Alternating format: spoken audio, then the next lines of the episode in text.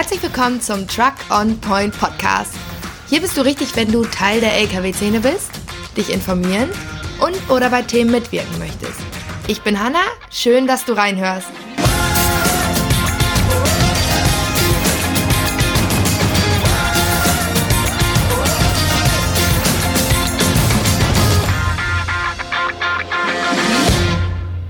Hallo und willkommen zu dieser heutigen Podcast-Folge. Ich musste heute gar nicht so weit fahren, denn ich sitze heute hier in dem Büro von meinem Papa, Peter Niemann. Hallo Papa. Hallo Hanna. Papa, du bist jetzt 57 Jahre alt und ihr seid seit 24 Jahren selbstständig. Erzähl doch mal, wie ist es dazu gekommen, dass du selbstständig bist und was hast du so vor deiner Selbstständigkeit gemacht? Ja, also ich habe, habe vor meiner Selbstständigkeit bin ich als äh, Kraftfahrer gefahren im Fernverkehr und habe dann, weil wir auch Familie hatten und gegründet, haben Kinder gehabt, wollte ich nicht mehr im Fernverkehr fahren und habe dann bei einem Unternehmen angefangen im Nahverkehr. Ja, und so bin ich dann im Nahverkehr reingekommen und habe dann auf einem Containerwagen gefahren. Und selbstständig bin ich geworden, weil dieses Unternehmen den Fuhrpark loswerden wollte oder verkaufen wollte und mich angesprochen haben, ob ich mir das vorstellen könnte, in diese Selbstständigkeit zu gehen. Ja, und so sind wir dann angefangen mit einem Auto. Dann hast du quasi ein Auto aus, dieser, aus diesem Unternehmen gekauft? Ja, genau. Wir haben ein Auto gekauft aus diesem Unternehmen und ich bin dann mit diesem einen Auto für dieses Unternehmen gefahren. Okay. Ich habe es gerade gesagt, du bist jetzt oder ihr seid jetzt äh, 24 Jahre selbstständig. Wie waren so die ersten Jahre in der Selbstständigkeit und würdest du diesen Schritt ähm, heute nochmal in dieser Branche wagen? Also wo wir angefangen sind in der Selbstständigkeit, war es sehr schwer, weil ich ganz alleine angefangen bin mit meiner Frau Rita. Und äh, wir hatten ja kleine Kinder und äh, das war ja eine Doppelbelastung für alle. Und ich war immer unterwegs. Ich habe die ganze Woche gefahren, von Sonntags bis Samstags. Und, äh, meine Frau Rita hat dann äh, die Papiere geschrieben, die Rechnung geschrieben und alles und hatte ja auch noch euch gehabt als kleine Drei Kinder. Kinder, ja. Drei kleine Kinder, genau. Und es war wirklich schwer. Und dann haben wir nachher, wo wir dann gesehen haben, es läuft oder es wurde besser, haben wir noch ein zweites Auto gekauft und dann so ging das dann weiter und haben dann auch einen zweiten Fahrer eingestellt oder den ersten Fahrer. Siehst du, und dann, ähm, ja, ob ich das nochmal wagen würde, in der heutigen Zeit würde ich es, glaube ich, nicht nochmal machen, weil der Kampf wird immer schlimmer, wird immer mehr. Was meinst du mit Kampf genau? Mm, Der Preiskampf wird immer schlimmer. Es wird um jeden Cent musst du kämpfen, wenn du ein bisschen mehr haben möchtest. Und ähm, ich weiß es auch nicht. Es wird auf den Straßen mehr mit Ellenbogen gekämpft. Es Okay. wird nicht mehr so wie früher, dass man Kraftfahrer ist und wenn man, ich sage mal, eine Panne hatte, dass jemand anhält und dir hilft. Das gibt es alle gar nicht mehr. Also wenn du jetzt in dem Alter wärst, wie du damals warst, würdest du heute auf jeden Fall keine Selbstständigkeit mehr Nein, durchziehen. in der heutigen Zeit würde ich es nicht mehr machen. Okay. Ähm, du sitzt jetzt ja hauptsächlich im Büro und disponierst deine Autos. Wie sieht so ein typischer Arbeitstag bei dir aus? Mhm. Also aufstehen, wenn ich nicht fahre, stehe ich morgens um 6 Uhr auf. Dann frühstücke ich zusammen mit meiner Familie oder alles, was da ist. dann frühstücken wir zusammen und ähm, mein Arbeitstag, dann lese ich noch Zeitung und mein Arbeitstag fängt dann damit an, um 8 Uhr im Büro zu sitzen. Und dann gucke ich, ob alles läuft mit den Fahrern. Und äh, ja, dann geht mein Arbeitstag los. Viel telefonieren, mit Kunden telefonieren. Und ähm, stellenweise, wenn du anfängst, äh, läuft es gut. Mal einen Tag hast du ganz schnell deine Autos alle verplant. Und so, wir haben ja unsere feste Kundschaft. Und einen Tag dann dauert es mal ein bisschen länger. Okay, man kann sagen, du hast äh, damals gar nicht, also du hast damals eine andere Ausbildung angefangen, nämlich die zum Tischler. Keine, jetzt gibt es ja die Disponenten, da gibt es eine extra Ausbildung für. Das hast du ja alles nicht Genau. gemacht. Du hast dir das quasi ja alles selber angeeignet, oder? Genau, ich habe meinen Berufskraftfahrer in Abendschulen gemacht, bei was jetzt GBB ist. Naja. ja, bei Richard Stangenberg haben, waren wir die erste Gruppe, die äh, ihren Berufskraftfahrer da gemacht haben, in Abendsschulen und Wochenendseminaren immer. Und habe dann meine Fach- und Sachkundeausbildung alles gemacht.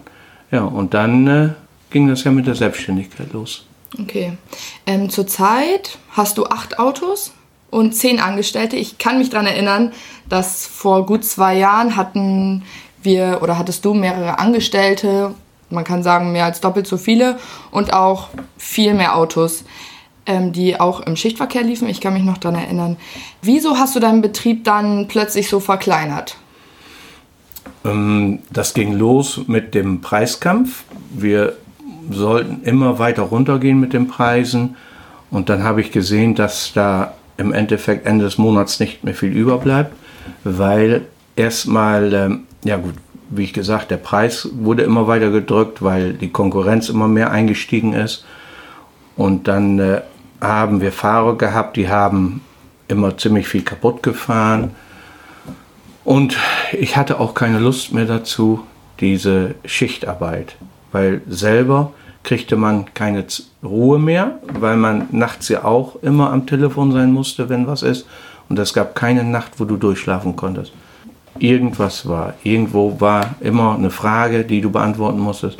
Und das geht aber nur, weil du ja alleine im Büro sitzt als Chef.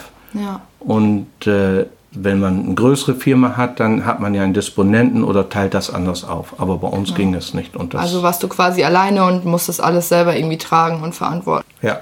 ja. Du bist damals, kann man sagen, schon relativ früh mit dem Lkw-Fahren angefangen. Was war dein erstes Auto damals, als du angestellt warst? Was war so dein erstes eigenes Auto, was du hattest? Mein erstes Auto, was ich hatte, was ich gefahren habe, war ein Mercedes 1632. 1632, das war ein Mercedes. Die ältere Generation weiß das noch mit so einer flachen Schnauze, sage ich mal. Nicht wie die SKs sind, sondern das Modell davor. Okay, also es war wahrscheinlich dann noch alles mit äh, Schaltung. War, alles, war alles mit Schaltung, war alles noch mit Schalter, war noch ein bisschen mehr Kampf wie heute. Okay. Was hältst du denn von der Technik, die es heutzutage alles so in den LKWs gibt. Da gibt es ja Fahrspurassistenten, Abstandswarner und so weiter. Was hältst du denn davon? Also die Technik heutzutage, meine Meinung ist, dass die Hersteller diese Technik serienmäßig einbauen müssen und äh, dass die Assistenten nicht zum Ausschalten sind.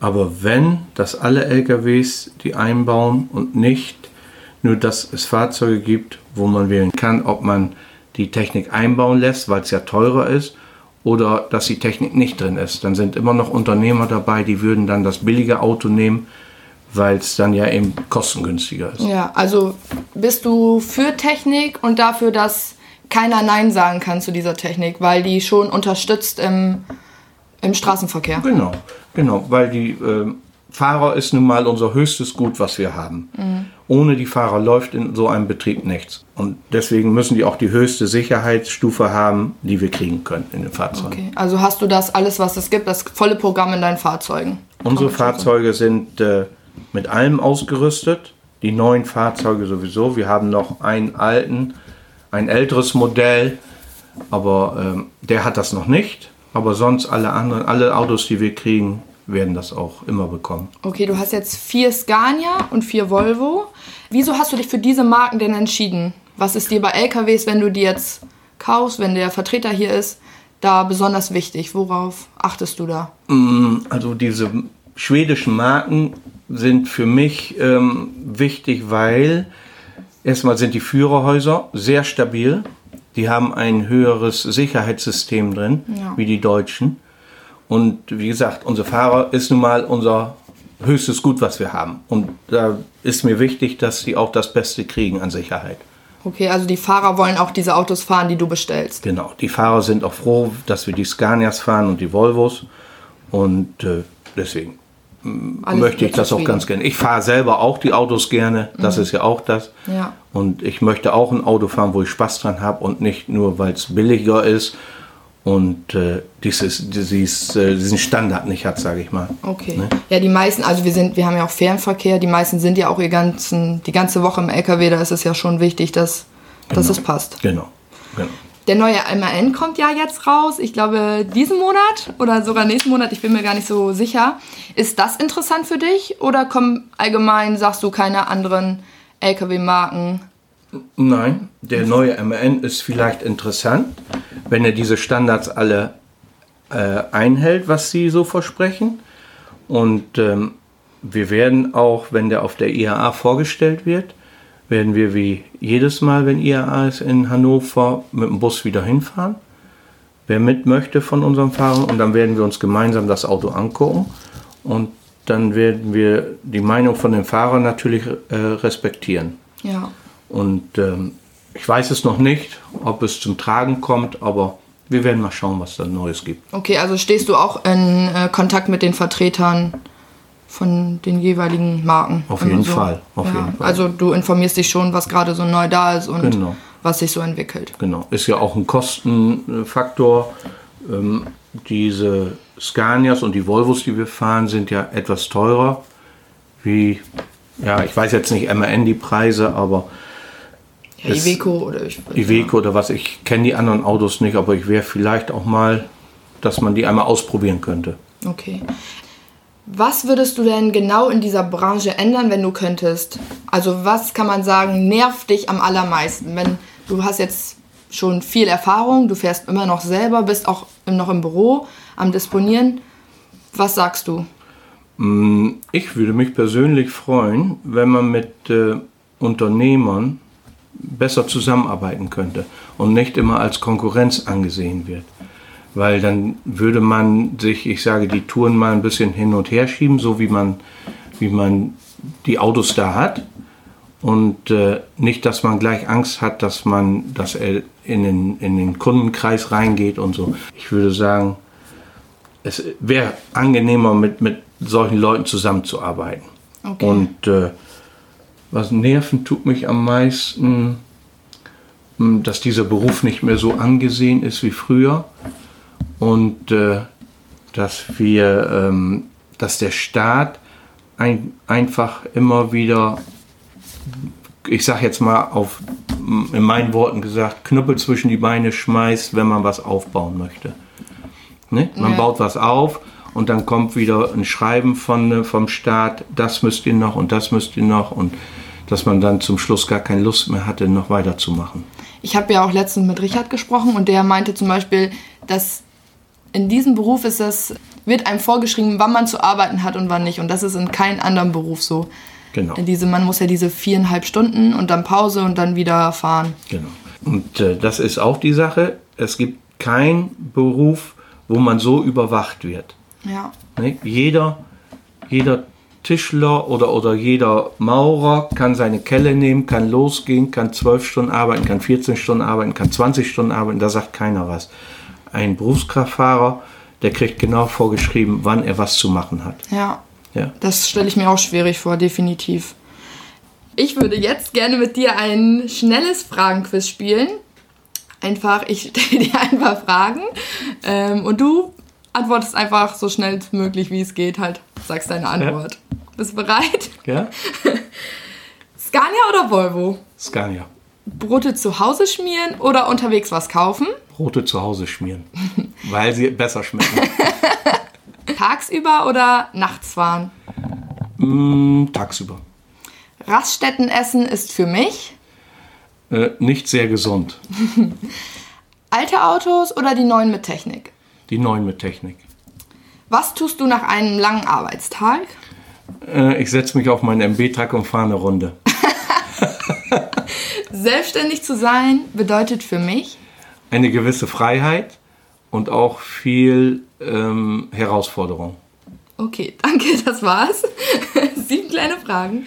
Ähm, das war's auch schon mit meinen Fragen. Zum Schluss würde mich aber noch interessieren, welches äh, Lied ich für dich auf die Top Music Playlist setzen darf und warum.